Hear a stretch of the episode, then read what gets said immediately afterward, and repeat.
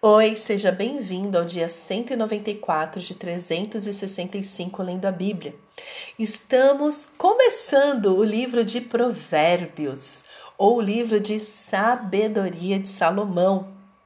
E o judaísmo, né, os judeus, eles dizem que se você pegar o livro de Provérbios e aplicar os princípios descritos nele em todas as áreas da sua vida, você terá vida próspera em abundância, por praticar, porque eles falam que estes princípios são milenares.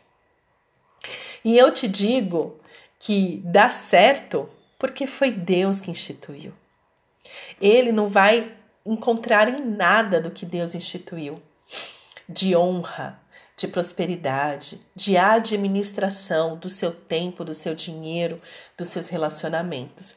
Então eu quero te convidar a ler o livro de Provérbios olhando para esses princípios e vai, na medida que você lê e que você ouvir aqui a reflexão, começa a aplicar na sua vida esses princípios. Eu quero ver se isso realmente não transforma suas emoções, os seus relacionamentos e principalmente o seu relacionamento com o Senhor. O que eu quero refletir com vocês está especificamente no capítulo 3, dos versos de 1 a 15, que diz: Meu filho, não se esqueça dos meus ensinos, e que o seu coração guarde os meus mandamentos, porque eles aumentarão os seus dias e lhe acrescentarão anos de vida e paz. Então, aqui já no versículo 1 e 2, nós vemos o que? De novo, guardar os mandamentos do Senhor. Porque é isso que vai fazer com que os seus dias aumentem e lhe acrescente anos de vida e paz. Aí nós lemos Jesus, né, os ensinos de Jesus que diz: Aquele que tem os meus mandamentos e o guarda, este é o que me ama. Então é amar o Senhor que vai fazer com que você tenha uma vida longa de paz e cheias de vida de Jesus. Verso 3. Não deixe que a bondade e a fidelidade abandonem você. Amarre-as ao pescoço, escreva-as na tábua do seu coração, e você encontrará favor e boa compreensão diante de Deus e das outras pessoas. É interessante como ele coloca assim, né? Versos 3 e 4 esse coloca essa questão de não deixe que a bondade e a fidelidade abandonem você. Ué, como que a bondade e a fidelidade pode abandonar alguém? Quando você deixa de guardar os mandamentos do Senhor. Porque você vai ver que todos os mandamentos do Senhor é em torno da generosidade, da bondade, do cuidado com o outro. Mas você não é negligenciado durante o processo. É isso que precisamos entender que essa bondade e fidelidade te faz bem na medida que você pratica. Então existem momentos na nossa vida que a gente não quer ser bom. Eu não quero fazer o bem para o próximo. Eu não quero. Mas eu faço por obediência. Tem horas que eu não quero ser fiel. Eu quero chutar o pau da barraca. Eu quero sair estressando, eu quero quebrar os votos, eu quero quebrar o juramento. Mas eu não faço isso, porque eu guardo os mandamentos do meu Senhor. Então ele fala: não deixe que a bondade a fidelidade abandonem você. Como que eles te abandonam? Quando você para de praticar. E a prática é por obediência, não é por sentimento. Bondade não é um sentimento. Ah, eu estou me sentindo tão bom hoje. Estou me sentindo fiel. Não. Bondade e fidelidade são práticas que abandonam você quando você para de praticar. E ele continua: amarre-as ao pescoço. Ou seja, esteja sempre visível. Escreva-as na tábua do seu coração, ou seja, internaliza isso. E aí você encontrará favor e boa compreensão diante de Deus e das outras pessoas. Meus queridos, a gente tem que parar de ter uma fé filosófica. A, a, a fé baseada no sentir. Ai, eu não tô, não tô afim hoje. Ai, eu não tô sentindo, Fátima. Eu não tô, não me interessa. Aquelas. Entenda, meu querido, a prática te leva a ter favor diante de Deus e das pessoas. Você é sempre o beneficiado da história. Quando você entra na prática, para de ser filosófico, ficar aí filosofando 20, 20 anos e vai para a prática. Verso 5: Confie no, seu, no Senhor de todo o seu coração e não se apoie no seu próprio entendimento. Então, eu amo, gente, a Bíblia é muito maravilhosa, porque ela vai construindo o pensamento e vai complementando. Então, ele começa falando: guarde os mandamentos, pratique. Como que você vai guardar e praticar? Confiando no Senhor de todo o seu coração, não se apoiando no seu próprio entendimento, ou seja, você não vai viver de acordo com o que você sente, de acordo com o que você acha que sabe.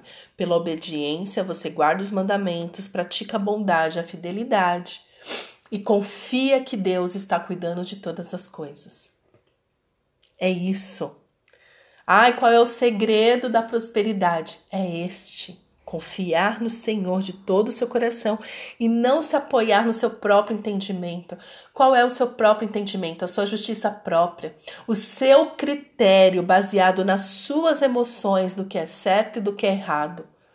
Quantas decisões você já tomou baseado no seu sentir distorcido da palavra de Deus? É por isso que Deus, que Jesus sempre nos leva de volta para a Bíblia para a prática da Bíblia, porque é por obediência que nós vivemos e é essa obediência que nos traz é, paz de espírito.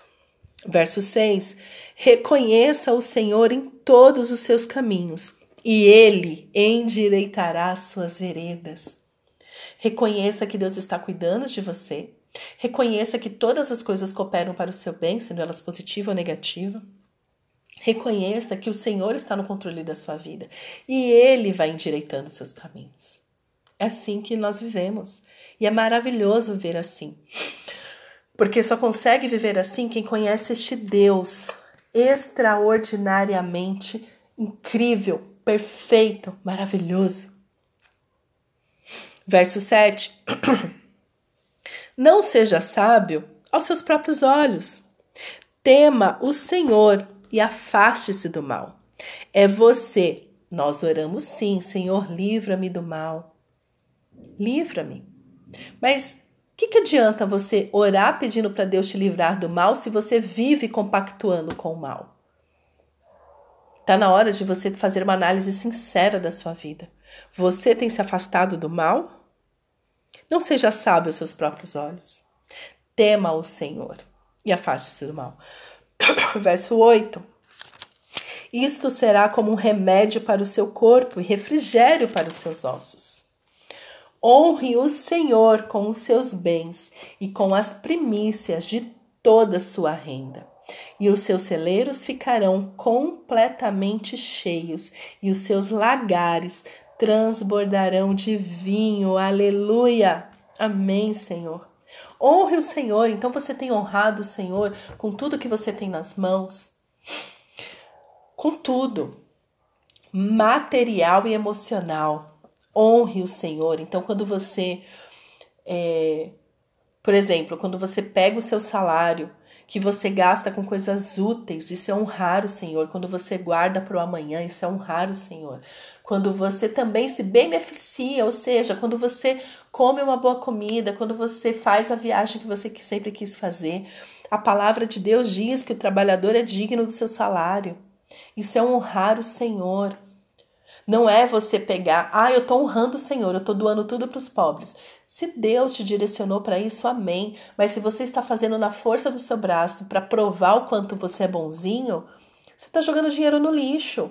E eu falo isso com muita convicção. Por quê? Porque honrar o Senhor com seus bens é você usufruir, sim, é você compartilhar com os, com os pobres, é você ser generoso, é você investir na sua vida, na sua família, é você tirar bom proveito disso. Deus não condena você usar o seu, o seu dinheiro para investir com aquilo que você gostaria tanto de fazer uma viagem, um adquirir uma roupa, um carro, uma casa. Isso é honrar o Senhor com seus bens. E com as primícias de toda a sua renda. Primícia, sim, é o seu dízimo. O que, que você faz com o seu salário? Quando você recebe lá o seu valor, você primeiro paga a conta, paga a conta e se sobra você dá o dízimo, começa a fazer o contrário. Senhor, estou recebendo aqui, eu vou te dar o dízimo em honra, em reconhecimento que o Senhor é o Senhor da minha vida. Dê o seu dízimo. E o restante do dinheiro administre dessa maneira, sim, pagando suas contas em dia gastando com coisas que dão fruto, seja generoso, abençoe a vida de alguém, abençoe a sua família. Aplica este princípio. Aplica. E daqui um ano você me conta o que, que mudou em você e através de você. Verso 11: Meu filho, não rejeite a disciplina do Senhor, nem se aborreça com a sua repreensão. Porque o Senhor repreende a quem ama assim como um pai repreende o filho a quem quer bem. Ou seja, meus queridos, a disciplina do Senhor é boa. Boa. Então, sabemos que Deus é um Deus justo e de misericórdia porque ele nos repreende. Porque ele nos disciplina. Por quê? Porque Deus não nos deixa andar em ignorância. Quando eu entendi o quão valiosa é a disciplina do Senhor, eu passei a amar a disciplina do Senhor. Dói, dói. Eu fico toda quebrada quando eu estou sendo disciplinada, mas quando eu entendo que essa disciplina está me levando para um lugar de ser mais dependente dele, de, de saborear ainda mais do seu amor e da sua misericórdia, que essa disciplina vem para me fortalecer e para gerar vida em mim, eu comecei a amar a disciplina, porque a disciplina do Senhor não é pesada. Ele não tem a mão pesada para nos chicotear. Não tem. Não tem, meus queridos. Se você tem achado que Deus tem te chicoteado, eu vou te dizer que está na hora de você conhecer um Deus cheio de amor, de graça e de misericórdia, porque a disciplina do Senhor é uma benção. É uma benção. Ah, como eu amo quando o Senhor me disciplina. Dói na hora? Dói, porque Ele está mortificando a minha carne. É o meu velho eu querendo reviver e ele tá o quê? Vou morrendo de novo. Que ele já morreu nas águas do batismo, mas tem hora que ele quer voltar, não vai, não vai. Então comece a amar a disciplina do Senhor na sua vida. Comece a entender este amor que Deus tem por você, que nem seus pais. Ai, é que meu pai era muito violento. Conversa com Deus sobre isso. Você pode ter uma imagem distorcida do que é a verdadeira correção de um pai que realmente ama o seu filho. E que Deus cure essa, essa ferida na sua vida. Verso 13. Feliz é quem acha sabedoria, feliz é aquele que alcança o entendimento porque o lucro que a sabedoria dá é melhor do que o lucro da prata, e a sua renda é melhor do que o ouro mais fino. A sabedoria é mais preciosa do que as joias, e tudo que você possa desejar não se compara a ela. Então, meus queridos, se tem uma coisa que você tem que buscar, e a palavra de Deus diz que se você pedir, Deus te abençoa. É um pedido que vai bate direto com Deus. Não, não tem não precisa de mais nada, só, só peça. Senhor, me dá sabedoria, que Deus vai te dar em abundância. Não peça mais nada, peça sabedoria, porque ele fala: Feliz é quem acha sabedoria. Feliz é quem alcança o entendimento. Quer ser feliz? Peça sabedoria para Deus. Quer ser mais feliz ainda? Peça para Deus entendimento, discernimento que você vai andar livre, leve e solto, feliz com Jesus, porque é assim que os sábios se comportam. Aplique, faça essa oração na sua vida, peça sabedoria e entendimento, porque você vai ver que tudo vai começar a mudar na sua vida. Leia, leia Provérbios, capítulo 1, 2 e 3, vai anotando esses princípios para você colocar em prática na sua vida. E eu tenho certeza que você vai experimentar coisas novas de Jesus, em Jesus, para Jesus, para a honra e glória do nome do nosso Deus. Amém? Pai, obrigada pela tua palavra.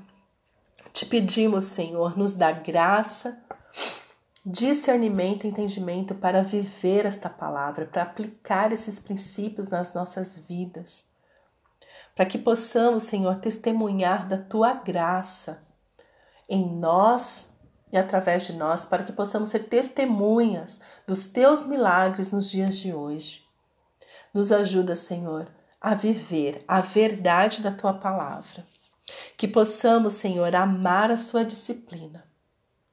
Enche-nos, Senhor, de sabedoria e entendimento para glorificarmos o teu nome é o que te pedimos, em nome de Jesus.